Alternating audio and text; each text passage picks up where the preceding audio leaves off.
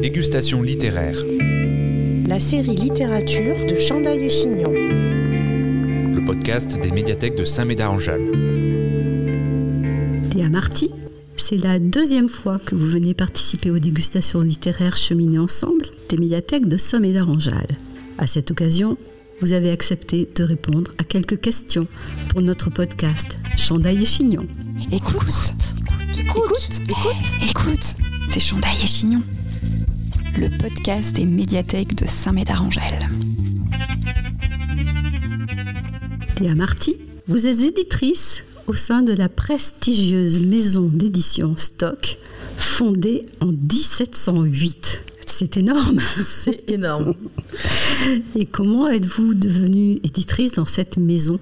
C'est un parcours euh, qui a commencé assez tôt parce que j'ai eu la chance en première, j'étais en première littéraire, euh, de participer au concours des lycéens. Et euh, j'ai été euh, transportée parce que j'aimais la littérature, sinon j'aurais pas fait une première L, Oui. mais je lisais des classiques. Hmm. Et là, de lire autant de livres de littérature contemporaine m'a ouvert les yeux sur le fait que la littérature était vivante et qu'elle existait aujourd'hui. Et euh, j'ai représenté d'abord ma classe, puis ensuite euh, j'ai été choisie pour représenter ma région, donc l'île de France, au euh, jury national euh, du concours des lycéens en 2012 et nous avons élu le très très beau roman du domaine des murmures de Carole Martinez. D'accord. Et au moment de ce grand débat, moi j'avais l'impression d'élire un pape, très clairement. Justement, les débats, les argumentaires, les, les discussions enflammées, j'avais l'impression de, de défendre des auteurs coûte que coûte, jusqu'au bout. Et c'est ce côté-là qui m'a plu tout de suite. Et j'ai voulu euh, trouver un métier qui y ressemblait et qui me permettait de bien sûr travailler dans la littérature contemporaine, la littérature qu'on publie aujourd'hui. Et donc j'ai cherché, je me suis renseignée. Et donc j'ai trouvé, j'ai trouvé ce métier euh, un peu au hasard euh, sur internet. Euh, je crois que c'était un, c'était un interview de Teresa Cremisi, qui est donc qui a dirigé Flammarion pendant des années, qui était l'éditrice de Michel Houellebecq, de Fred Vargas aussi, euh, pour ne citer que ces deux-là. Et donc est née cette passion. Et ensuite, bon, j'ai eu un parcours euh, classique, on va dire, euh, de littéraire, euh, prépa, lettres modernes, mais j'ai tout de suite voulu me plonger dans qu'est-ce que c'est la vie de tous les jours d'un éditeur, aussi pour savoir si ça allait me plaire de lire autant de manuscrits Hmm. au quotidien, etc. Donc, donc j'ai fait plusieurs, plusieurs stages, ça c'est très important. Aussi pour se créer son réseau, ses amis qu'on recroise. Et ça a pris du temps parce que je voulais trouver euh, la bonne maison. Et euh, j'ai eu la chance d'être contactée par Raphaël Libart, donc qui dirige la Cosmopolite, cette collection de littérature étrangère euh, sublime chez Stock, et euh, On en qui m'a tout à l'heure. Ouais. Et qui m'a proposé euh, de la rejoindre. Mhm. Et petit à petit, j'ai évolué au sein des éditions Stock. J'ai donc je travaille en littérature française et aussi en littérature étrangère. J'ai la chance de proposer mes projets, mais aussi de défendre euh, des auteurs qui sont déjà de la maison, des auteurs historiques. Et ça, c'est formidable. On vous sent très enthousiaste, passionné, très habité. Et euh, c'est fantastique pour moi de, voir ça. Euh, vous auriez pu euh, peut-être devenir libraire, bibliothécaire. non, éditrice. Et c'est vraiment dû au hasard d'Internet? En fait, ce que je, ce que je voulais vraiment retrouver, c'était aussi le fait d'être dans la création littéraire. Hmm. J'ai beaucoup travaillé euh, en librairie euh, l'été, euh, sur mes lieux de, de vacances. Mais j'aimais bien le contact, effectivement, avec les lecteurs, les futurs lecteurs. Mais j'avais envie d'être un peu dans le dans l'atelier euh, de l'artiste Euh, de l'auteur, de pouvoir lui donner euh, cette oreille attentive, euh, lui donner cette, cette première lecture et de l'accompagner jusqu'à ses futurs lecteurs. Hmm. À l'origine du monde. c'est ça. C'est un peu égotrique. voilà. Vous l'avez dit tout à l'heure, vous êtes spécialisé dans des domaines de littérature étrangère et française au sein des éditions Stock. Euh, ma question va être très vaste, mais peut intéresser des gens qui nous écoutent et ignorent tout des maisons d'édition. Euh, évidemment, il n'est pas question de, de, parler de ce que nous, nous nommons bibliothéconomie dans notre jargon professionnel, mais comment fonctionne une maison d'édition. Hmm, vaste sujet. Vaste sujet. Alors, ça s'appelle, ça s'appelle maison d'édition parce que c'est une maison. C'est une hmm. maison euh, parce qu'il y a plusieurs pièces à l'intérieur. Mais c'est quelque chose. Une maison d'édition, c'est du collectif. C'est une équipe, euh, c'est une équipe de foot. C'est pas de la natation. Chacun est dans sa ligne. Euh, il y a un pôle éditorial où il y a des éditrices, des éditeurs qui sont parfois chapeautés par des directeurs éditoriaux qui choisissent eux euh, les textes qui vont être euh, publiés et les, éditeurs et les éditrices euh, donc s'occupent de ces auteurs et accompagnent les auteurs jusqu'à jusqu'à la publication. Mais il y a toute une vie parallèle qu'on connaît mal dans une maison d'édition notamment le service commercial, qui sont euh, les gens qui vont euh, travailler avec les libraires, qui vont être en contact avec eux, d'abord avec les représentants aussi euh, commerciaux. Ça, c'est un métier incroyable. Alors, si on aime voyager, je vous invite à devenir représentant commercial pour une maison d'édition, parce que on, quand on est représentant commercial, on va avec le catalogue, hmm. présenter aux libraires euh, les nouveautés, etc. On connaît tel libraire, on sait qu'il aime les romans historiques, alors ça c'est pour hmm. toi, etc. Hmm. C'est un métier de terrain sublime. Il y a la presse qui fonctionne. Pardon, pardon. Sachant que quand ils vont rendre visite aux libraires, le livre n'existe pas encore matériellement. Tout à fait. Ou alors, euh, ou alors euh, on, fait ce qu'on appelle des pré-tirages euh, spécialement euh, pour les libraires parce qu'on sait que là c'est un livre qui peut être un, peut être un vrai coup de cœur et c'est un coup de cœur de lecture parce que par exemple l'auteur c'est son premier roman mm. où il n'est pas connu où c'est vraiment c'est une langue qui porte toute l'histoire des fois il y a des livres qui marchent très bien juste par le pitch et des fois il faut rencontrer euh, la langue euh, d'abord, mais généralement ils pitchent un livre euh, sans livre, effectivement. voilà, il y a le service de presse, donc ça c'est des attachés de presse qui défendent les livres auprès des journalistes. Ça c'est incroyable. Ça, c'est le, le, service euh, le plus. Euh, c'est à côté, euh, l'ONU, c'est rien. Enfin, je veux dire, c'est la diplomatie en permanence, de haute volée. De haute volée. Et puis, il y a aussi ce, ce service incroyable qui s'appelle les sessions. Parce qu'un livre n'a pas qu'une vie en France aujourd'hui.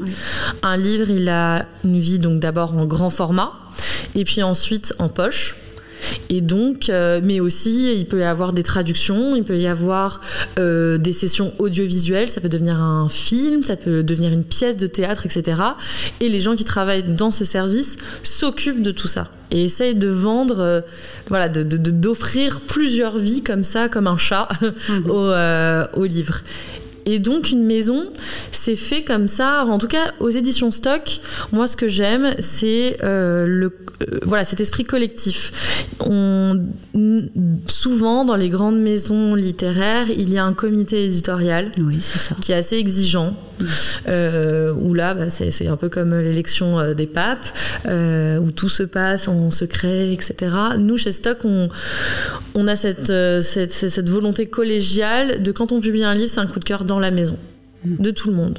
Moi, quand je reçois un manuscrit et que je l'aime, je peux pas le défendre toute seule dans ma maison. J'ai besoin que ma directrice commerciale soit passionnée, que mon directeur de session de droit, il me dise mais c'est ça, c'est très bien pour euh, ça, c'est un très bon livre pour l'étranger, ça, euh, tel pays, ça torse, ces thèmes-là, je le vois vraiment en série, etc.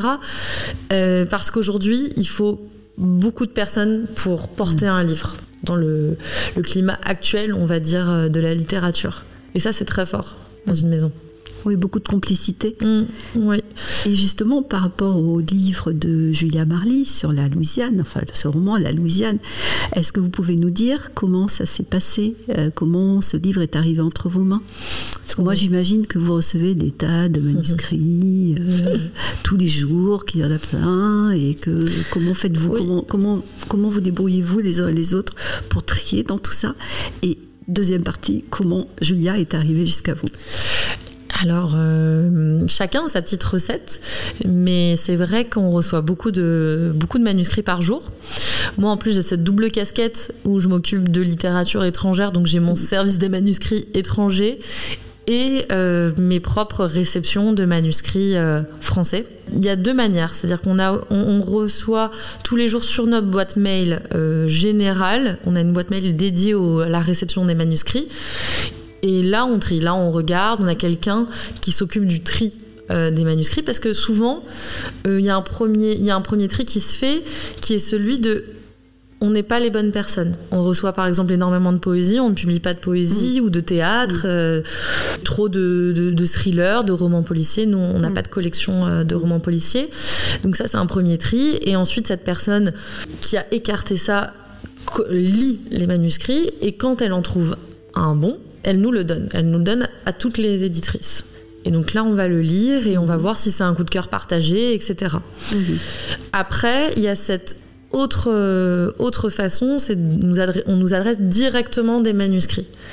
Et là, ça c'est un travail euh, qui demande de beaucoup de rigueur parce que on en reçoit beaucoup. Ça, peut être décourageant euh, de voir la montagne euh, euh, s'amonceler comme ça sur le bureau. Mais il faut se concentrer, il faut le faire tous les jours. Moi, je me lève par exemple très tôt. J'aime beaucoup lire le matin. Je regarde pas mes mails et je commence et je lis des manuscrits. Et à partir d'une certaine heure, je me dis, bon, c'est l'heure. Maintenant, on ouvre les mails, etc. Mais il faut le faire de manière régulière. Et après, il y a une dernière possibilité qui est les agents qui nous adressent des, euh, des romans. De plus en plus en France, euh, les auteurs sont représentés par des agents, euh, comme aux États-Unis. Ouais.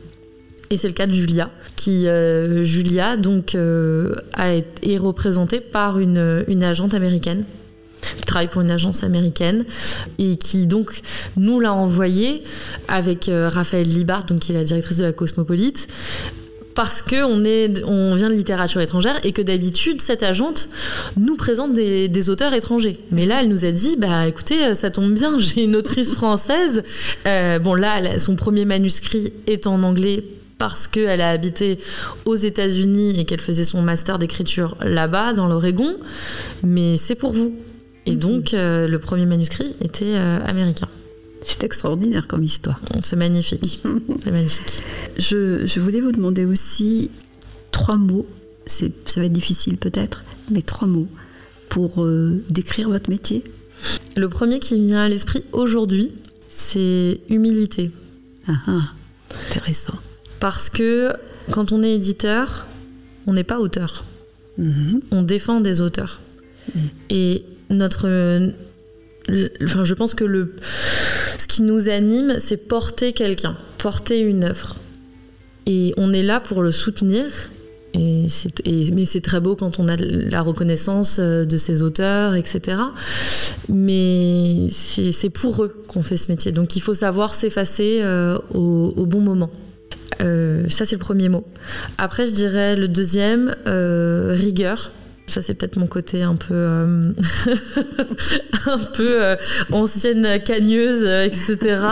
Mais ça demande de la rigueur, ça demande de la concentration, de lire et de faire attention à chaque phrase, même à chaque euh, mot et syllabe. Quand on ouvre un, quand on ouvre un manuscrit, euh, c'est une montagne en fait qu'on découvre, ou c'est un chantier. Et il faut, euh, il faut être organisé, il faut, euh, il faut persévérer en permanence et euh, voilà, ne pas, ne pas se laisser décourager. Et puis bah le le troisième, c'est littérature. Enfin, je- c'est- enfin, pour moi, euh, parce que je suis éditrice de littérature, parce que si on si on aime si on n'aime pas ça, si on ne lit pas par exemple ce qui se publie, euh, ce qui est publié à côté, on ne peut pas défendre euh, ces autres textes. On ne peut pas les porter. Si on ne lit pas les autres, on ne peut pas on ne peut pas éditer euh, les siens. Hmm. en tout cas. Tout à fait compréhensible. nous avons une question traditionnelle dans notre podcast, dont je vais quand même vous la poser. En fait, nous avons plusieurs. Y a-t-il dans votre parcours personnel, mais a priori oui, un souvenir particulier lié aux bibliothèques? Puisque nous sommes dans une bibliothèque. Ah bah oui, mais oui, Euh, complètement. Com- En fait, j'en ai, j'en ai plein. Enfin, j'en ai, j'en, j'en- j'en ai beaucoup.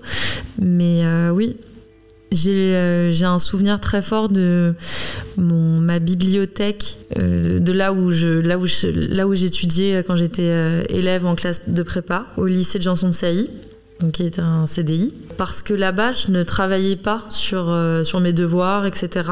En fait, j'empruntais des, des livres de littérature contemporaine, parce que ma documentaliste était une fervente euh, admiratrice euh, de, de, de la littérature contemporaine. Elle connaissait, je me rappelle, je discutais avec elle de tous les prix. Euh, C'est elle qui m'a mis aussi la puce à l'oreille sur en me disant Ah, tel livre il est sur, celle- sur cette liste, etc. Et donc là-bas, en fait, je lisais plutôt, plutôt Eric Reinhardt, euh, ce, ce- ce genre, ce genre d'auteur qui me faisait voyager à côté de d'Emma Bovary et, euh, et Victor Hugo. Et donc euh, c'était un, un, souvenir plutôt d'escapade, en fait. Oh, c'est un joli mot Oui, pour une bibliothèque. oui. Et pour terminer, trois choses que vous aimez et trois choses que vous n'aimez pas. Trois choses que j'aime. Bah, j'aime, euh, pour rester dans le thème du livre hein, quand même. Euh, Ah, peu importe. peu pouvez- importe. Non, non, ça peut tout Ça à fait peut, être euh, totalement libre. Il n'y a pas de fléchage Il particulier. n'y a pas de fléchage. Mais c'est difficile de ne pas être fléché quand même quand, je- quand, on fait ce métier. Euh, j'aime, j'aime chez moi, j'aime mon chez moi euh, parce que je m'y sens bien et que, et que je me sens protégée et, et à l'aise. J'aime, j'aime mon chat, mes chats. euh, qui sont mes compagnons, euh, qui sont mes compagnons de, de lecture et, euh, et qui, qui, qui mes bouillottes aussi quand j'ai froid, quand je lis. Et puis j'aime j'aime j'aime j'aime les restaurants.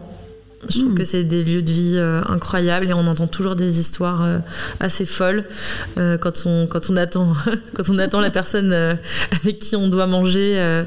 on entend des choses. Enfin, c'est des débuts de romans à chaque fois. C'est vrai.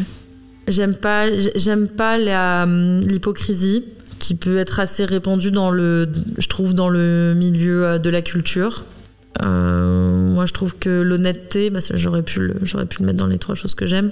C'est plus important. C'est pas grave si on n'a pas lu euh, tel auteur ou si on n'est pas allé voir telle exposition, etc. Enfin, ça, ça sert à rien de faire semblant. Ça ne mène à rien. J'aime pas les banques.